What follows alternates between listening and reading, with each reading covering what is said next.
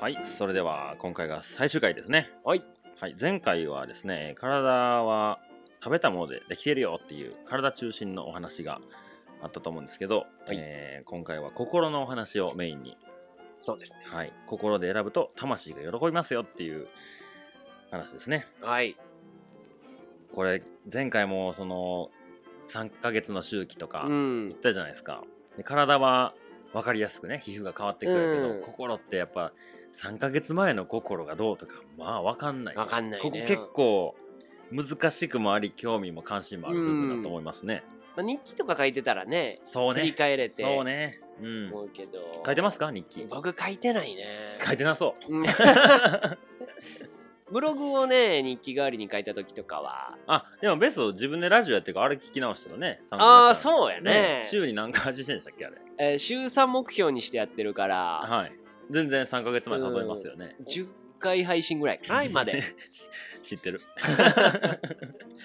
やっとね、家落ち着いたんで、配信言ったね。続もけうこれ再開。これ言ったねを何回も言ってますよ。 僕まあまあそれは置いといて。はいはい、心のお話。はい。はい。でね、今回ちょっと言いたいテーマ、はプい。チテーマですね。うん。ついつい頭で選んでしまうっていうことをほう。話していきたいなと思っほて。で、今回、全体のね、テーマとしては心と体やったんですけど、う。うん。頭っていうワードはあんまり出てきてなかったんですよね。そうでしたね。うん。で、これもね、もちろん、先生、ボブ先生から聞いたことでもあるんですけど、頭って何のためにあるか。で、ねえ、よく子供の頃ね、もっと頭使って考えんかいやあー。言われますね。やっぱり考えるために頭がついてるっていうのは、うんおそらく誰も異論はないとうんうんいうか、うんでそれがうんそれはちゃうぞ頭は考えるもんちゃうぞっていう意見があればまあそれも聞きたいとはいこではあるんですけど、今回はまあ頭は考えるとこ、うんってなった時に、はい。でも選ぶっていうことに関してはうん実は頭だけじゃないんですようん。なので今回は選び方っていうのをねおお。チョイスの話をうん。深掘りしていきたいんですけど大事ですね。大食べ丈夫です物ってオーガニックとか、はいはいはいまあそれこそそういうファームでやってる方ってもう自分がちゃんとそうやってれば信じるじゃないですか。うん目に見えてるし、うんうんものがね。でもこの心の話ってうん自分で選択したものとかってまあその右行く左行くとかっていう結果はあるけど、でもそのこう、なんていうんですか、物がないじゃないですか。指針となるものやそうったそうそうりそう物差しがなかっそたうりがなかなか見つけづらいというか,、うんその辺の話は興味ありますねだから例えば今ので言うと、うん大きいトマトとちっちゃいトマトがプチトマトじゃなくてはいあったとしたらベストの嫌いなやつね嫌いなやつねうんなんでトマトで僕パッてできたのか分からんけど 気にしてんね 綺麗にしてるもしかしたら引っかかってるかもしれやない、はいってなった時についつい大きいトマトを選んでしまうはいこれ何してるかっていうと頭の中でうん損か得かを計算してるんでしす、てますね同じ値段やったうんら、うんっていうのが頭で選ぶってことうん心で選ぶ時っていうのは理由なんてないのうんうんうんうんパッて手に取って、うんなんでこっち取ったんやろ、うん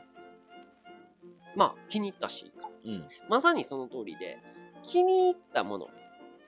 を選びましょううんはいっていうのが今回ついつい頭で選んでしまうの逆うんうん気に入ったものを選ぶっうんていうのでまあここでもね何回でも紹介して何回でも言いたいはい恋したうわよはいの話ですうんうんうね、んで選ぶといいですよっていう話にうんうんなっていきます、うんうんなんで損得で考えちゃいけないかっていうと得を考えると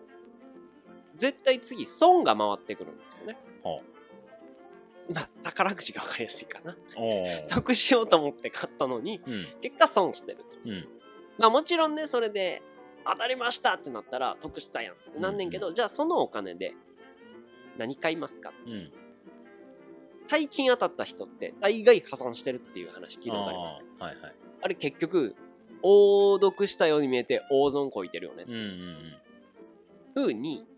やっぱり頭で選んだものっていうのは次ずっと頭で選択し続けていかなきゃな、うんいかなくなるから、うん気に入る気に入らないの選び方ができなくなっていはいく、はいはいはいでもこれ気に入ったから買ったっの後には、うん気に入り続けるか気に入らなくなっうんて手放すかしかないから、うん損も得もしなくなっていくんだよ。はいはいはいはいむっちゃこれ気に入ったのに後々全然気に入らんくなったわめっちゃ損したわとはあんま思わないうんうんっていう選び方をしていくと、うんさっき言ってた心の波の上下っていうのうがんうんめちゃくちゃ減ります、はいはいはいもちろん欲しいもんが好きなもうんので選べたから心は高揚します、うんうんでもそれ気に入らなくなったとしても、うんマイナスにいって嫌いになるほどにはならない、ならないですね。興味がなくなるぐらいうんってことはフラットぐらいまでにしか戻らないかうらんだから心の平安が保ちやすいうんうんけど損得で勝ったとして、うん損した時っうて、んうん得したと思った分損までうんガクッとういんうっちゃう、ん好きから嫌いになっちゃうわけですねそそれをやめていきましょううんうん風の時代ってね何回も言ってるけど風の時代といえばやっぱ空気ですねうんはいまあ、今回前回か、うんえーまず空気のこと気にしてくださいねって言ったけど、まあ、空気風もね目には見えなくなっている、うん実際にはでも科学的に言うと、まあ、空気風も物質ですよと、うんまあ、酸素っていうのがあったりい二酸化炭素っていう物質があったりすると、うんなんでなだから目に見えないんだけど、まあ、限りなく4次元5次元とかに近いような話ですうよ、んでも物質としての3次元ですよねと。で物質っていうのは遅くなる重くなるうんと負荷がかかるんですね。うん例えば重いものを動かそうと思ったら大きいパワーがいる、はいはいはいもちろんスピードは遅くなるようね、んでそういうなんで4次元からうん5次元からうん3次元になってるかっていうと、負荷を実は楽しみに来てるんですよ。うんでなんでこんな話をしてるかっていうと、うん損得で選んだりうんするのってやっぱり体験を自分でしに来てるんだっていう感覚がうん持ってほしいんですよね。うんうんうんうんなので人生を得しに生まれてきたと感じるのかはいはい楽しみに来たっていう感覚なのかでむちゃくちゃ選び方って変わるんですよね。うんうん旅行行ってる人って、うん損得であんま考えうん考えなてい。ないねうんせっかく来たしっていうのはまあ若干うんまあうん損得の話なんだけど、うんせっかくの次に来る言葉はせっかくだから楽しもうなんですよそうですねうんこんな機会やしとかねそういう選び方をすると例えば詐欺に遭いましたインド行ったらね、うんうん詐欺に遭うよでも詐欺してお金損してるのに、うん詐欺に遭って、うんでもそれも楽しめたっていう体験をしにインドに行くとうんけど損得を追い続けていったら絶対インドには旅しに行かないいかないでしょうねっていう感覚を持ってもう日々のチョイスも、うんじゃあそれって楽しめるのかなうんっていうことをちょっと思ってほしいなっていうのが今回心で選ぶっはいはいはいはいていう話になりましたね。なんかすごいあの自分ごとに聞いてみるとうん。結構言われてきましたねなんでそれやるのってうん。日本一周うんうんうんうん仕事辞めてうんうんなんでわざわざ給料もねもらえなくなるしお金も減っていくしなんでやんのって言われたり、その時はもうねいろいろ言い訳というかこうだからこうっていう一応理論っぽくうん。伝えてたけどうんうんなそうしなきゃいけないと思ってたけどなんかだんだんなんかもう世界一周とか行ったりもうそれこそ歩き出したらもうみんなそういう説問ししなくなったのもあるんですけど聞かれても説明できないからうんうん。うん「いや歩いたら分かるんちゃうっすかね」とかしか言えなくなっうんうんうんてうんうんじゃあ結局まあ楽しいからうん。でしかないしだってそうあんだけの距離歩いても何もなんないですもん。その得にはならない、ならない。ならないで向こうで言ったらボロボロになるから ね打ちのめされてうんうん体もボロボロになるし道具とかもボロボロになってそうそう結果損してるといえば損してるしうん、だからそういう風に選ぶ人はいかないでしょうね。うん、お金、バイトするだけでもそっちの方が絶対お金う貯ん、まプるラスしや、しわざわざアメリカ行って、うん人間がいないようなとこで、うん 動物の恐怖とか、植物、えっ、と、食べ物とか、水とか、うん実際その何千キロ歩けんのかとかいう不安不も安も抱えながらね、うんで、今、最近ね、読んでる本があって、あの、北極冒険家の方の本なんですけど、うんうんうんまあ変態ですよ。変態ですよ、はいであのソリーに全部の物資を積んでえー北極点を目指すような冒険をしてるんですけど上村直美的な。たまあまあそうそうそうでえっ、と無補給でそこを目指してるんですけど、うん言ったら途中で物資を援助されないうんやり方で、で今、えー北極は温暖化で氷が割れ出してるとへなんか10年20年前の方がやりやすかったけどどんどん難しくなってえ。きますねへえ。でそれをこうまあ今までね多分世界誰もやったことない無補給は。っていうのをまあ目指してる人の本で、えー、と途中でやめたっていう話の本なんですよへえ。でそれを読んでて大体愚痴しか書いてないん ですよでも分かるんですよねその気死持ちにそうだ。そうもう的なこの過酷な状況から1分でも早く1秒でも早く抜け出したい安全の知恵。そう舞いな踊んりたでいこんなことやってんだ食料も計画通り行ってない、うん。でブリザードでとか、うんで。氷河がぶつかって、まあ、クレバスとかじゃないけどそういう言ったらただの真っ平らの氷の上を歩くわけじゃないから、山みたいな氷があったりうとかわそこに人間一人でソリを引っ張ってで下ろしてたったこんだけのえ距離犬をもいない。犬もいないうわでたまに上に飛行機が飛ぶらしいんですようわまあ普通のねあの自分とは関係ない飛行機が。全くその多分南極とか通るルートがあるんでしょうね一般のあの飛行機それを見上げながらいろいろ思ったりとか 日記を書いてるその人はいやもう後で振り返ってそうそのストーリーを多分分かりやすく日記もあったんでしょうけど、まあ、その時の感情の変化とかっっていうのを見ててなんか本当にもうなんまあ一応その人類初っていうのはあるかもしれないですけど俺が楽しいか楽しくないかでしか選んできてないかうら、んうんうんまあ、途中でやめたのも結構そこが大きいキーになってこういうやり方でやりたかったわけじゃなかったから俺はやめるって言ってやめはったんですよはいまさに心でね心でね楽しむかどうかってとこで損得じゃないですよね、でここで導入の話にちょっとおお振り返りたいんですけど、はいスピリチュアルにはまる人はねはいここが今まで喋ったのをうんすっ飛ばして、ここから入ってしまうんですようんうんうんね、うんうんうんなのであじゃあ楽しそうな方行けばいいんですよねってああなるほど言って行っちゃうから僕の初期みたいうにんふわふわふわふわしたまんま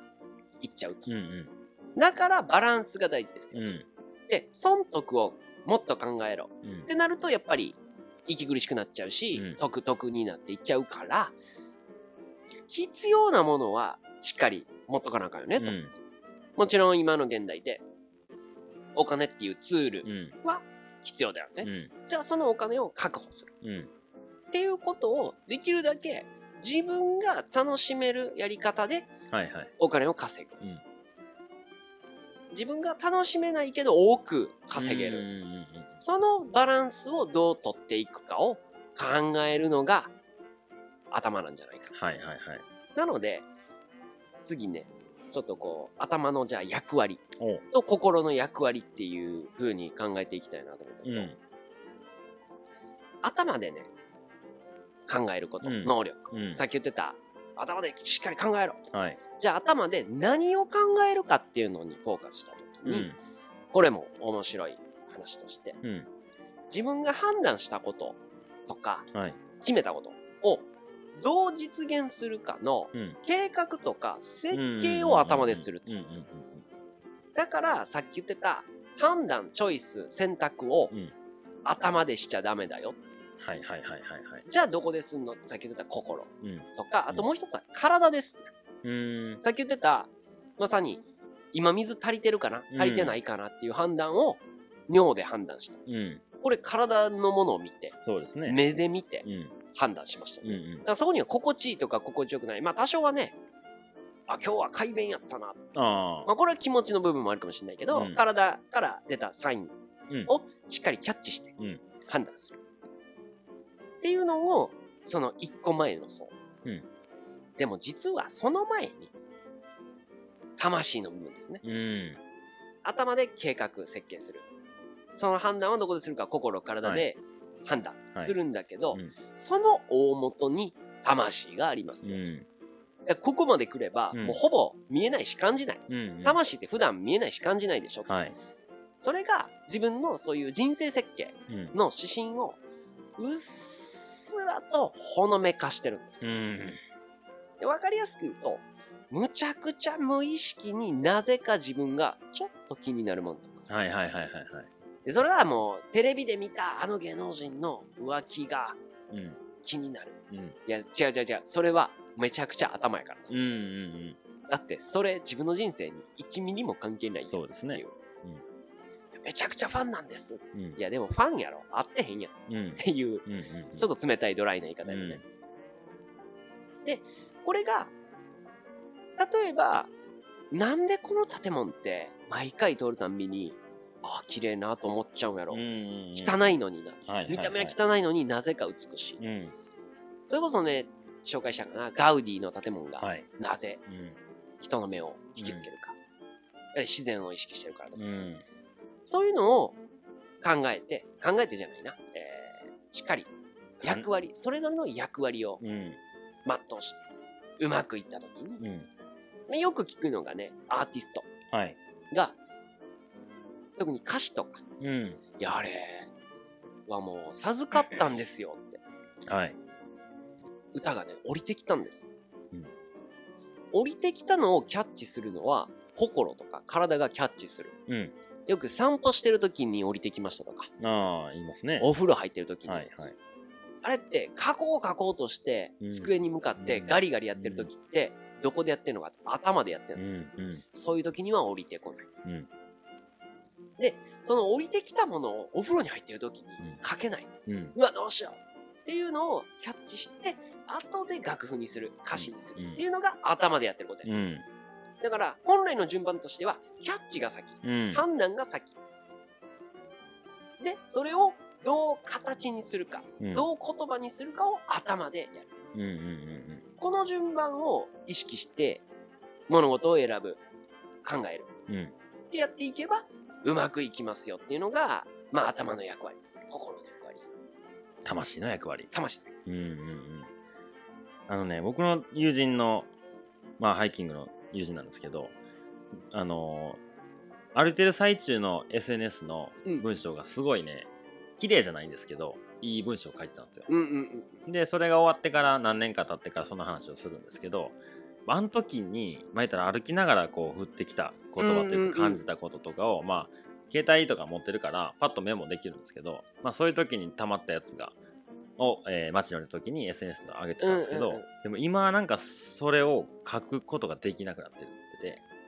えっと、歩いてる時にはできたことがそうそうそうそう、やっぱ書こうとしてるんでしょうね。うん、うん頭で書こうとしてそうそう。で、歩いてる最中、まあ、あのね、何千キロって距離歩いてる時の、まあ、心理状態とかと、うん日常の心理状態は大きく違うからその時に生まれた言葉ってすごい僕もきき読んでてよかよかったし、うん彼もその時が気持ちよかったけど、うんうんいざ街になってそれを例えばしようとしたら、うんしようとするから頭で考えてそなんか違うものになっちゃうから表現できないみたいな話をしてたんですけど、まあ、キャッチが今いい感じであったんでしょうね向こうでう、うは。んうん歩いてる時ならではのセンサうんーキャッチをうしんうてんっていうのがまあ選び方うんうんうんでじゃあどうやってその選び方をね磨いていくかはいもう大詰めなんですけどそうですね。心で選ぶにはうんうん直感を信じてください、うんうん面白いのがね直感のキーワードで僕が好きな言葉をちょっと集めてきたんですけおど、うおう将棋の羽生さんはい。将棋ってねむちゃくちゃ先を読んでうん頭で考えうてん戦ってるイメージなんですけど、うんそんな将棋の世界の羽生さんの言葉がうん直感の7割は正し い。おーすげえな。 僕もねゲームで将棋するん で、はいオンライン対戦とかで、わざとね時間かけずに、うんもう直感でうんパンってやるんですよね、うんうん、まあ負けます よ3割が劣ってる。 おかしいまあやっぱそれをね自分で突き詰めてやるとやっぱり基礎うん将棋の基礎を知って修練を積み上げて、うん極限までいった人の言葉だから直感の7割は正しいんですようんうんだうんからそこをすっ飛ばして直感でこうやから絶対いけると思うねん俺うんだからこのビジネスは絶対成功すんねんなっうんて言ってる二十歳ぐらいの子はいはい。の直感の7割それは違うようんうんっていうのが、まあ、まさにその基本をすっ飛ばしちゃやっぱダメですよはいね、はいはい。っていううん好きな勝負のハゲうんうんうんあハブさんの言葉やったり、はい。あとそれこそねビジネスでも、うん。え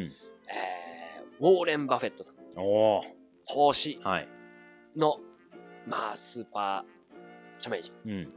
が10秒ルールってうんゆったりしてちょっと出てくるのかなうん。もうむちゃくちゃいっぱいこう投資案件が来るとはい。むちゃくちゃ脳が多いんですようーん。なんでかっていうと10秒以内にうん。脳っ